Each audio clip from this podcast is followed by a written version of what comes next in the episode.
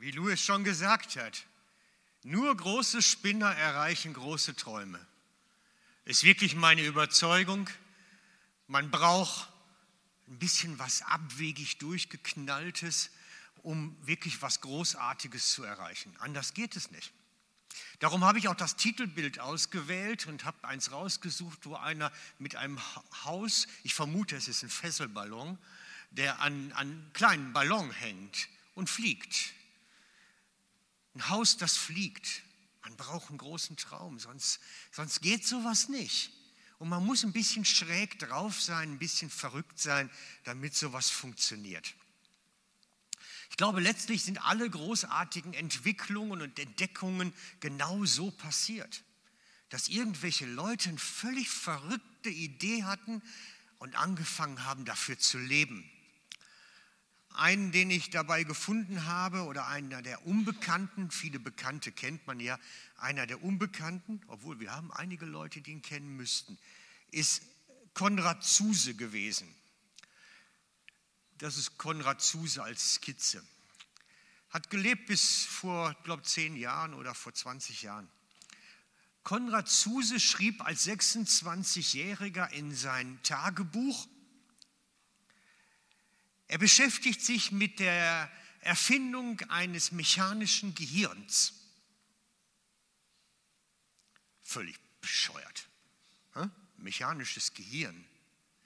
Die, die großartige die, die Idee, die dahinter stand, war letztlich mit Schaltkreisläufen von Relais und, und, und äh, elektronischen Geschichten einen binär programmierbaren Computer herzustellen. Das war der erste, der einen programmierbaren, binär programmierbaren Computer hergestellt hat, ein Berliner. Völlig abstrus. Sowas konnte man nicht denken zu der Zeit, dass sowas möglich ist. Man muss verrückt sein, ein wenig. Er ist immer schon so ein verrückter Typ gewesen. Er hat auch schon als Kind versucht, Geldwechselautomaten zu erfinden, also als kleiner Bub dann. Also es, es braucht ein bisschen Genialität mit ein bisschen Schrägheit. Anders geht das nicht. Da gehören ganz viele Leute zu, der Edison, Edison die Gebrüder Benz mit ihrem ähm, Flugmotomobil, Sie haben das erste motorisierte Flugzeug gebastelt und sind da mehr mit gehüpft als geflogen eigentlich. Ich möchte heute so nicht fliegen, da würde mir ständig schlecht werden, wenn man immer so hüpfen müsste. Aber die waren genial, weil sie haben einen Traum gelebt und sich da rein investiert. Und unter dieser Reihe von verrückten Spinnern, die wirklich was bewegen, da gehört der Nehemiah für mich zu. Nehemiah ist auch so ein durchgeknallter Typ gewesen. Anders kann ich mir das nicht vorstellen. Also wenn ich mir den Typ vorstelle, muss ich sagen, der hat entweder zwischen Genialität und Größenwahnsinn irgendwo muss das gelegen haben für mich. Warum? Weil er Folgendes zu seinem König sagte. Dann sende mich nach Juda in die Stadt, wo meine Vorfahren begraben lieben. Ich möchte sie wieder aufbauen. Ich möchte eine Stadt wieder aufbauen. Hast du das auch schon mal überlegt? So aus Ruinen wiedererstehen lassen, eine Stadt? Ich meine, erinnert euch an, die, an, den, an den großen Video vom letzten Mal, wo die ganze Geschichte so ein bisschen dargestellt wird. Das war ja, ihr habt das ja als Video gekriegt, wie es so langsam entsteht, dieses Bildli. Ähm, es hat ja begonnen mit Zerubabel und dann geht es weiter. Zerubabel hat den Tempel wieder aufgebaut und 60 Jahre später, zwei bis drei Generationen später, hat Esra dann den Tempel mit Leben eigentlich erst gefüllt. Zwei bis drei Generationen später. Und dann nochmal 50 Jahre später, also nochmal mindestens zwei Generationen, hat Nehemiah zum König gesagt, ich will die Stadt wieder aufbauen. Also das, was um den Tempel ist. Und wenn man genau hinschaut, das hat ein bisschen was von Größenwahnsinn. Weil das ist jetzt, überlegt euch, etwa zwischen 120 bis 150 Jahre her, seitdem, seitdem die Stadt einfach platt gemacht worden ist. Dass die Trümmer liegen schon seit über 100 Jahren. Und dann geht er her zum König und sagt, ich will wieder aufbauen. Warum halte ich das für so abwegig, verrückt? Schaut euch mal die Mauern an. Die sind nicht nur hoch, die sind auch dick. Der einzelne Stein wiegt Tonnen. Die Mauern sind lang. Das ist das, was er wieder aufbauen wollte. Das ist die Stadtmauer. Die Mauern sind lang. Sie sind lang, hoch und dick. Das ist eine mörderische Arbeit. Aber nicht nur die Gewaltigkeit, sondern auch die Rahmenbedingungen, die dazugehörten. Denn die Leute, die dort gewesen sind, lebten dort jetzt 100 bis 150 Jahre irgendwo etwa vor Ort in Jerusalem als Beduinen in den Trümmern. Die haben sich in dem Zeitraum längst mit dem Zustand arrangiert. Die hatten den Status quo als das Normale. Die haben nicht nach Nehemiah gerufen, hey, wir brauchen dich als unseren Erlöser, der die Stadtmauern herrichtet, sondern die haben das schon 100 Jahre so gelebt. Die haben nicht auf den gewartet. Niemand hat ihn gerufen, niemand hat ihn erwartet. Und die Beduinenstämme drumherum ja sowieso nicht, das kann man ja im ganzen Text lesen.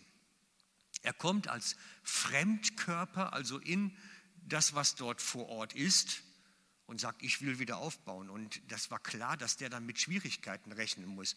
Wenn der halbwegs gescheit ist, muss er das sich vorher überlegt haben, dass das mit Problemen behaftet alles ist. Und ich habe mich auch gefragt, warum lässt er sich überhaupt auf so ein Himmelfahrtskommando ein? Weil er hat es doch gut. Als Mundschenk vom König hat er ein super Leben. Ich meine, das ist kein Job, wo man sich tot arbeitet wo man einfach die Speisen und Getränke ständig vorkosten muss. Man könnte höchstens an den Vergiftungen sterben dann irgendwann mal, dass einer versucht, den König zu vergiften und man kriegt das dann ab. Aber ansonsten, wenn das keiner versucht, hat er ein gutes Leben.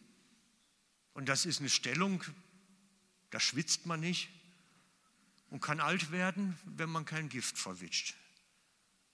Er hat Ruhm, Ansehen.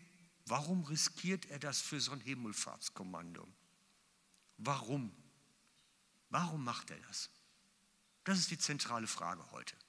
Warum? Ich habe ein schönes Bild dazu gefunden, zu diesem Warum.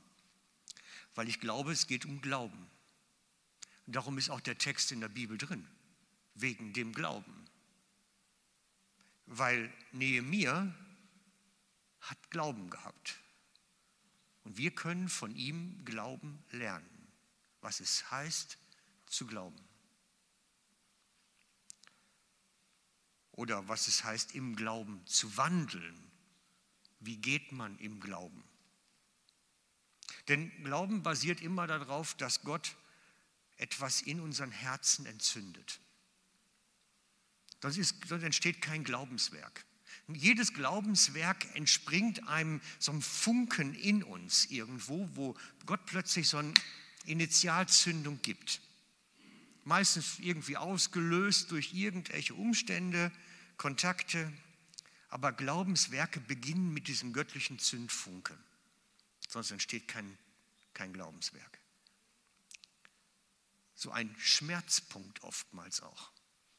Ein Mitleidspunkt, dass man so persönlich tiefe Betroffenheit hat und sagt, das will ich nicht so. Ich will das ändern. Ich will das anders haben und ich will da was für tun und investieren.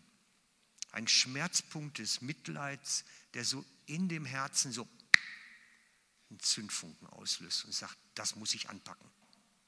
Damit beginnen Glaubenswerke. In der Bibel, im Neuen Testament gerade, taucht immer wieder die Formulierung auf, und es jammerte ihn. Bei Jesus kommt es relativ häufig vor, aber auch bei den Aposteln oder bei den ersten Jüngern insgesamt so ein Punkt vom, es jammerte ihn, schmerzhaftes Mitleid im Herzen. Hast du das schon mal gehabt, dass du irgendwas gesehen hast und hast plötzlich so ein schmerzhaftes Mitleid, dass du sagst, hey, das geht doch so nicht. Damit beginnen Glaubenswerke. Einer, der zum Beispiel schmerzhaftes Mitleid hatte, war der barmherzige Samariter. Ein Samariter aber, der auf der Reise war, kam dahin und als er ihn sah, jammerte es ihn. Da haben wir genau den Punkt. Er sieht den Mann da liegen und es jammert ihn. Dieser Punkt vom schmerzhaften Mitleid, wo er sagt, das geht so nicht, da muss ich jetzt was tun. Und damit beginnen Glaubenswerke. Bei dem Samariter war es ein Glaubenswerk, aber auch alle anderen Glaubenswerke beginnen meist mit diesem, es jammert, es schmerzt im Herzen und ich merke, es hat etwas mit mir zu tun mit meinem Leben und ich merke, ich muss mich da jetzt irgendwo investieren. Das ist dieser Funke im Herzen. Und das Gleiche ist auch bei Nehemia passiert. Wir lesen das mal zusammen. Das ist die Geschichte Nehemias des Sohnes Hachalias. Es geschah im Monat Kislev des 20. Jahres, als ich in der Festung Susa war oder im Palast von Susa da kam Hanani, einer meiner Brüder, mit einigen Männern aus Juda und ich fragte sie, wie es denn um die Juden erginge, den Entronnenen, die von der Gefangenschaft übrig geblieben waren und wie es Jerusalem ginge. Und sie sprachen zu mir, die übrig gebliebenen sind in Gefangenschaft, von der Gefangenschaft sind dort in der Provinz in großen Unglück und Schmach, die Mauern Jerusalems sind zerbrochen und seine Tore mit Feuer verbrannt. Als ich diese Worte hörte, setzte ich mich nieder und weinte. Als ich diese Worte hörte, setzte ich mich nieder und weinte. Und trug Leid tagelang und fastete und betete vor Gott des Himmels. Es schmerzt, es jammert ihn, es tut ihm im Herzen weh, er spürt etwas in sich. Und das war die Initialzündung bei Nehemia. Etwas, was zutiefst ins Herz geht, was Schmerzen verursacht. Und man weiß, das ist jetzt nicht einfach so eine 0815-Situation, sondern das hat etwas mit mir, mit meinem Leben zu tun. Nicht jeder Schmerz, den ich spüre, ist ein Schmerz, wo ich eingreifen muss, aber es gibt diese Punkte, die eine Initialsündung sind und die muss ich von den anderen unterscheiden können. Ich muss mich kennen, dass ich merke, das ist etwas Außergewöhnliches jetzt. Das ist etwas ganz Außergewöhnliches und da muss ich aktiv werden. Diesen eigenen Berufungsmoment da drin erkennen. Darum heißt für mich auch der nächste Spruch, im Glauben wandeln basiert immer darauf, dass kraftvolle Vision uns Orientierung gibt. Der Schmerzpunkt ist die, ist die Vision.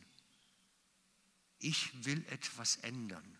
Ich will es anders haben. Oder denkt an das Titelbild am Anfang weiter, das Haus mit den Luftballonen. Es, es muss so eine Vision tragen, so eine Idee tragen in meinem Herzen, das kann ich bewegen. Das ist jetzt kein Schmerzpunkt, das ist jetzt einfach nur eine verrückte Idee wahrscheinlich. Aber so dieser Schmerzpunkt, der sagt, ich kann das. Das ist göttliche Vision. Wahrscheinlich viel zu großes, wo man sich mit übernimmt, aber das trotzdem richtig ist. Und seine, seine Vision ist von Nehemia, dass die Leute, die dort in Jerusalem sind, wieder in einer anständigen Stadt leben können. Nicht in einem schmachvollen Zustand, sondern in einer anständigen Stadt. Das ist seine Vision, die da entstanden ist. Das ist wie so ein bisschen eine Vision, wie das Haus, das fliegen kann. Es ist schräg, verrückt, zu groß, drei Nummern zu groß. Aber er sagt trotzdem, das ist jetzt meins, weil ich merke, es schmerzt so sehr, dass es mich entzündet, dass es mich vorantreibt.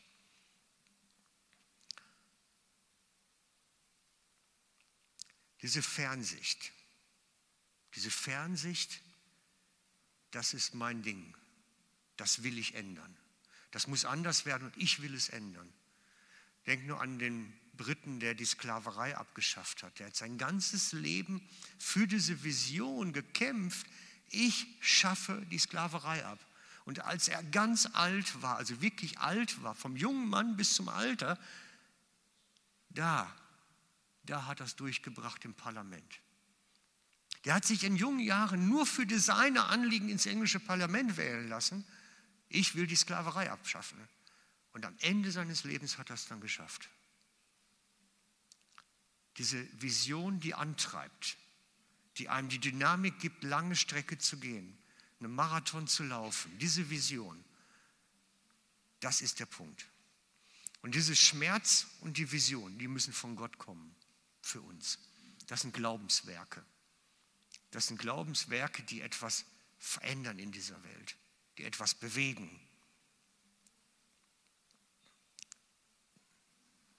Darum ist das auch, diese Schmerz und Vision müssen von Gott kommen und zu ihm ziehen. Und zu ihm ziehen. Das ist das, was wir bei Nehemiah ja auch sehen. Als ich es hörte, setzte ich mich hin und weinte. Ich trauerte tagelang, fastete und betete, fastete und betete. Ist seine Reaktion auf den Schmerz. Er fastete und betete, weil er merkte, da ist was Göttliches drin. Und ich will es ergreifen, ich will es greifen und bewegen und vorwärts bringen. Und dann, wenn wir bei Nehemiah weiterschauen, hat er was ganz Interessantes gemacht. Er hat nicht gefastet, gebetet und dann hat er losgelegt.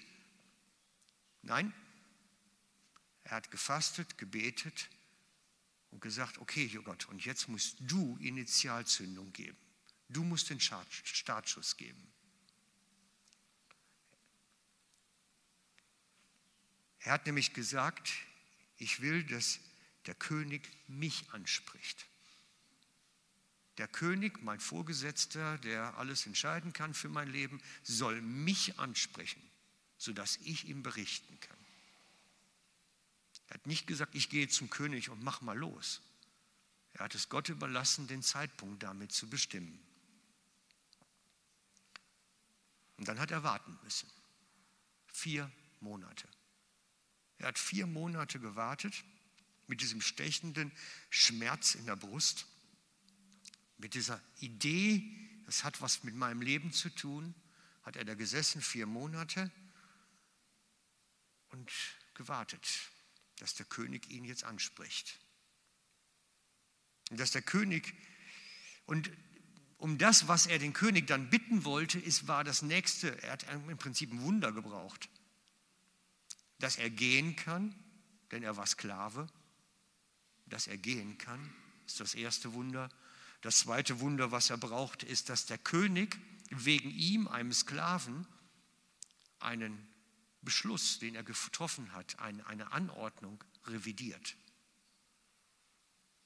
Das ist das zweite Wunder. Er musste ihn ansprechen, gehen lassen, einen Erlass, den er gegeben hat, korrigieren oder auflösen. Das für einen eigentlich unbedeutenden kleinen Diener, auf den man auch verzichten konnte. Und das Wunder geschah und eigentlich sogar noch mehr. Es ist alles erfüllt worden. Er bekam sogar noch eine Eskorte nachher mit und die Geleitbriefe, damit er heile durchkommt. Und das ist so ein bisschen dieses auf das Wasser gehen. Er hat gesagt, ich bin bereit zu gehen. Ich habe die Schau und ich sehe nicht, aber ich weiß, da ist. Das ist Glauben. Ich sehe nicht, aber ich weiß, da ist. Das ist Glauben. Und er ist losgegangen. Hat gesagt, du musst letztlich diese, diese Vision geben, vorausgehen, einspuren die ganze Geschichte.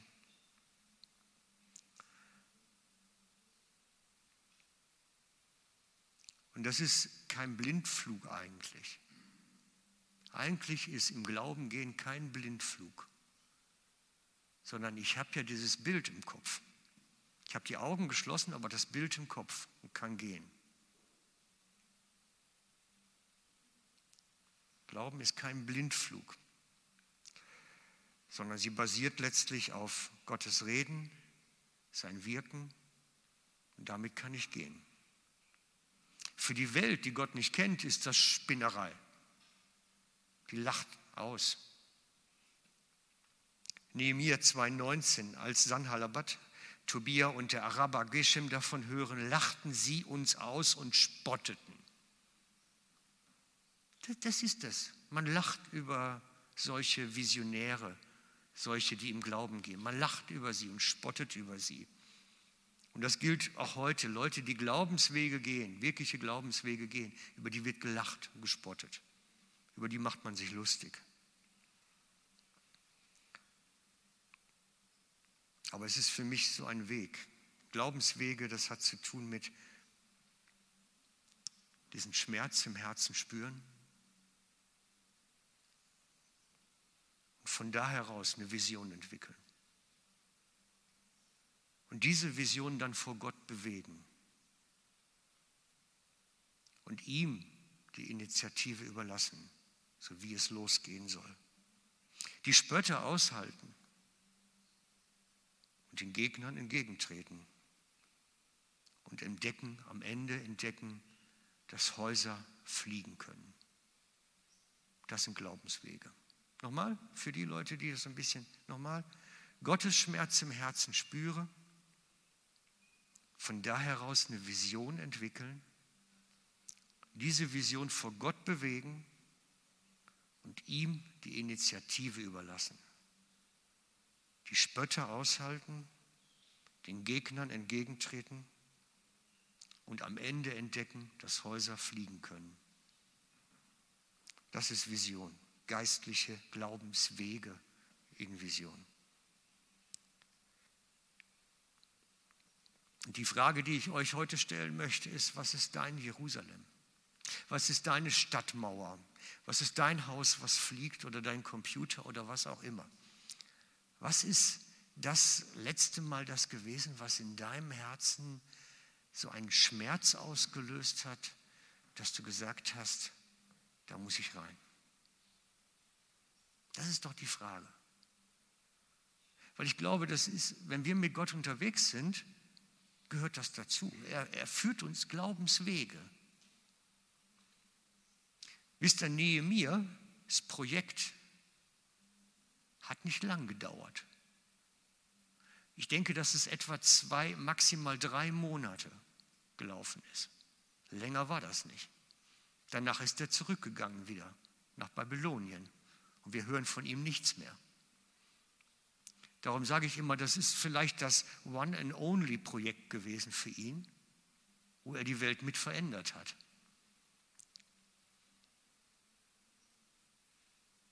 Manche Sachen ziehen sich länger für uns, wenn wir irgendwo mit unterwegs sind. Aber ich glaube, dass letztlich jeder von uns mit Gott so geführt wird, auf so Glaubenswege.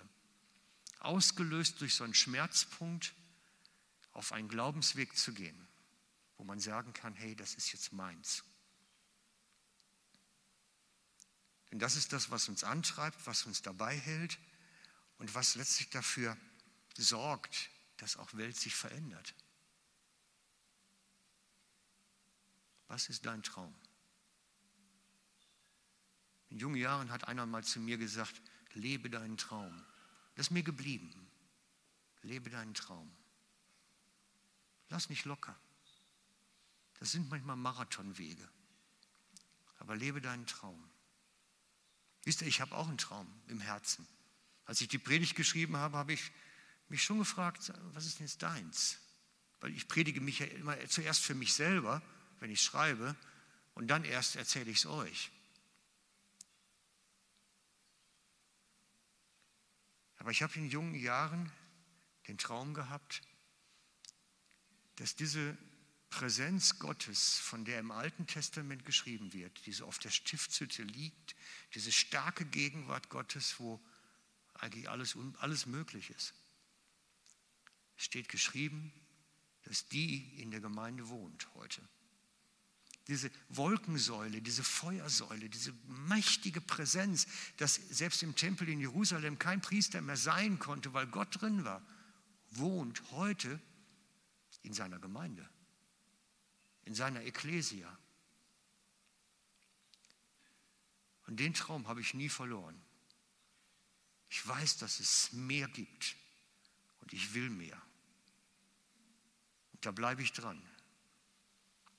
Bis ich alt geworden bin. Aber ich glaube daran, weil ich viel zu viel schon erlebt habe, viel zu viel gesehen habe. Ich glaube daran, dass es stimmt, dass sein Haus heute ein lebendiger Organismus ist und diese Herrlichkeit, diese unglaubliche Herrlichkeit Gottes in diesem Organismus lebt und dass da viel mehr möglich ist, als wir uns überhaupt zu erträumen wagen, weil ich ein Bild habe, was früher mal auf dem Tempel gelegen hat, muss heute viel stärker sein eigentlich. Es muss viel mehr möglich sein. Das ist mein Traum. Das ist mein Traum. Und ich weiß, dass da was geht und dass da was möglich ist. Aber was ist dein Traum? Wofür lebst du? Das ist, worauf ich hinaus wollte. Was ist dein Traum? Was ist das, wo dein Herz entzündet ist, was dich vorantreibt, wo du sagst, das ist etwas, da hat es einen Schmerzpunkt gegeben und ich weiß, das ist meins. Und ich möchte euch wirklich auch einladen, dass ihr gleich in der Worship-Zeit entweder mal nochmal fragt, Herr, sag mal, Herr, habe ich irgendwas überhört? Oder habe ich irgendwo vielleicht den Marathon aufgegeben, müde geworden? Nein, es wäre eine super Zeit, das wieder zu ergreifen. Es wäre eine super Zeit, das wieder zu ergreifen und zu sagen, nein, ich will nicht nachlassen. Ich glaube an meinen Traum. Ich glaube an das, was Gott mir ins Herz gelegt hat. Ich glaube daran. Ich halte daran fest. Ich halte daran fest. Wir haben auch gleich in der Anbetungszeit wieder Ministrystationen. Du kannst das auch vor Gott festmachen. Du kannst auch sagen, hey, ich, ich, ich will vor jemandem, der es hört, aussprechen, ich will nicht locker lassen. Ich will es festmachen vor jemandem, so als Bekenntnis meines Willens. Ich bleibe dran. Darum rufe ich euch heute Morgen auch zu. Lebe deinen Traum. Lebe deinen Traum. Und der ist mehr als zu Hause hocken und einen Haushalt beschicke oder jeden Tag zur Arbeit zu gehen und irgendwelche Sachen machen. Der Traum ist größer. Der Traum ist sogar größer als deine Familie.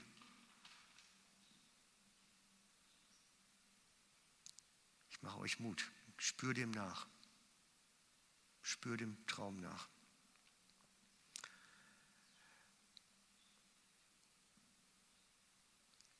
Ich möchte gern mit uns beten jetzt.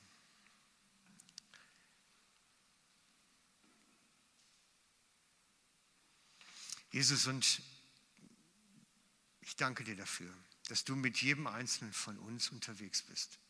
Dass du jeden Einzelnen gerufen hast in deine Nachfolge, jeden Einzelnen mit Namen gerufen hast, mit seiner Geschichte, mit seinen Talenten, un, unverwechselbar, einzigartig, jeder Einzelne.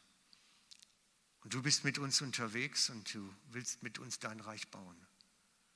Hast jedem Vision ins Herz gelegt. Und ich möchte dich wirklich einladen, dass du kommst jetzt heute Morgen und dieses wieder neu mit Feuer füllst, neu mit Leben füllst, nochmal neu Bilder und, und Erinnerungen hochholst, die wichtig sind, dass wir diesen Traum wieder ergreifen können. Herr, wir sind Menschen, wir sind schwach und wir zweifeln so oft oder schwanken. Aber du kannst uns an die Hand nehmen und mit uns weitergehen. Darauf vertraue ich. Du kannst mit uns dein Reich bauen und wirklich dazu beitragen, dass diese Welt verändert wird. Gebrauche du uns, Herr, als deine Kinder dafür. Gebrauche uns. Amen.